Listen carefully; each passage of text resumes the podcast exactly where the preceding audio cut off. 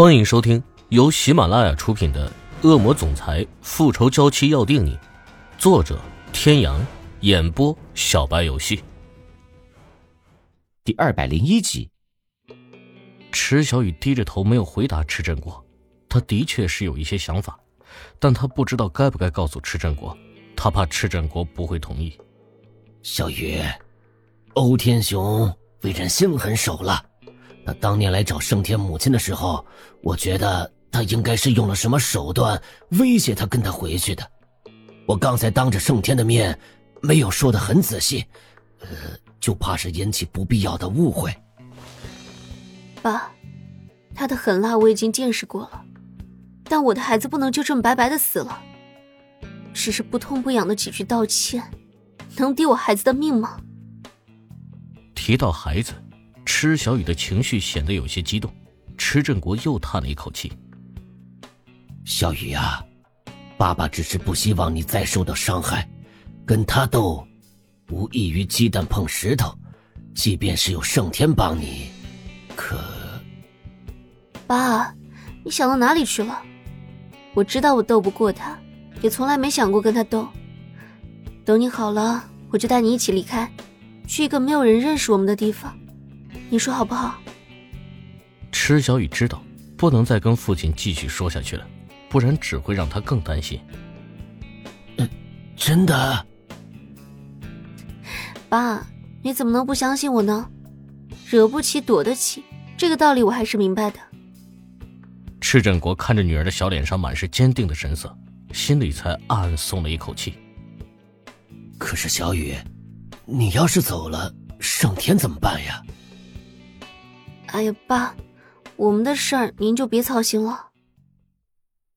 哎呀，你呀就别骗爸爸了，你是爸爸养大的，你心里怎么想的，爸爸会不知道？从他和欧胜天进门的时候开始，他就看出来一些端倪，他们之间有一种说不出的疏离。真的没骗你，爸，以后的事会怎么样，谁知道呢？顺其自然吧。池振国除了叹息也没有别的办法，儿孙自有儿孙福，他也不好插手。小雨，你你想好了？嗯，您现在只管好好养病，其他的你就别操心了。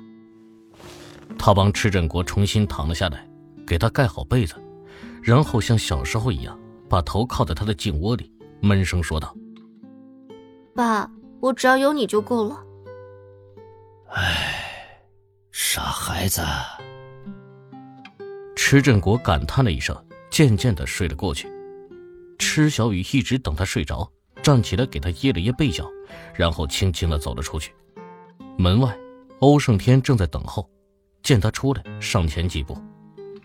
池小雨抬头看向他，眼神很温柔。天哥，走吧。说完，绕开欧胜天，朝前走去。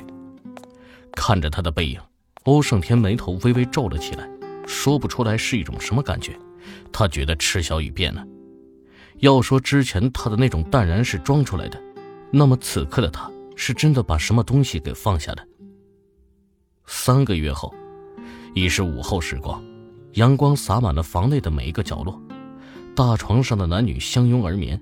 丝丝缕缕的光线铺在女人清秀的小脸上，明明灭灭间透出一丝清澈。她的睫毛轻颤几下，嘴里无意识的嘤咛一声，缓缓的睁开双眼。她一动，男人也紧跟着醒来。睡得好吗？醇厚磁性的声音带着些许沙哑。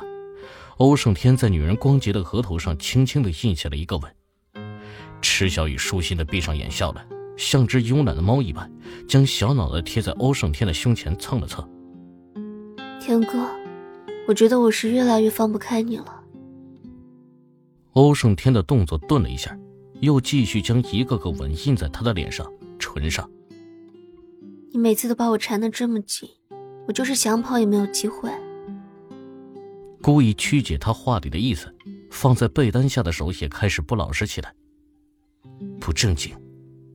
咕哝了一声，昨晚上折腾了一夜，他到现在还是很累，腻歪了一会儿，却怎么也睡不着了。从欧胜天的肩窝里将身体缓缓的撑了起来，欧胜天也跟着坐了起来，他的眸色清明，已经完全看不出来刚睡醒的样子。他深邃的眸光注视着他还有些疲倦的小脸，伸手捏了捏他的小下巴，再睡会儿。天哥，我好像也越来越喜欢你了。不知道是不是午后的阳光太过明媚，他突然就对着欧胜天说了这样一句话。欧胜天薄唇轻抿，以往他总是别扭着不肯说，即便是他感觉到他对自己已经动了心，却从来没有听到他说过这样的话。可这三个月中，他就像是变了一个人一样，这种情人之间的爱语，时不时的就能从他的口中听到，而且是随时随地，毫无避讳是否还有其他人。要是在以前，欧胜天肯定会很高兴，他也是一个人，同样渴求自己所爱的人能够爱自己。可现在，他听到了自己一直做梦都想听的话，却发现他的心里怎么都是空的。不管他再说多少遍，心里的那种空虚仍然是填不满的。他将池小雨重新搂进自己的怀里，狠狠的、紧紧的。小雨，生个孩子吧。时隔三个月，再次听到“孩子”这两个字，池小雨的心尖还是忍不住的狠狠抽动了一下。他将脸贴在他的胸前，听着耳边传来沉稳的心跳声。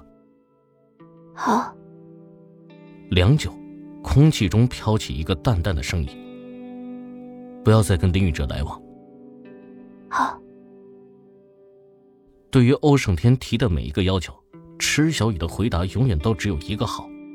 这样的池小雨让欧胜天真的很无力。池小雨住院期间，他重新购买了一处别墅，他出院以后就直接住了进去。从那个时候，他就一直都是这个样子。不管欧胜天说什么，他都只会说：“好啊。”问他喜不喜欢，他都只会说：“喜欢。”他的顺从让欧胜天心里很不安，也曾问过他为什么，他却用很疑惑的目光看着他，然后轻声的问道：“这样不好吗？”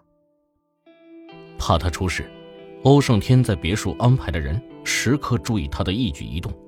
但每一天他的作息都很规律，根本就看不出任何的异常。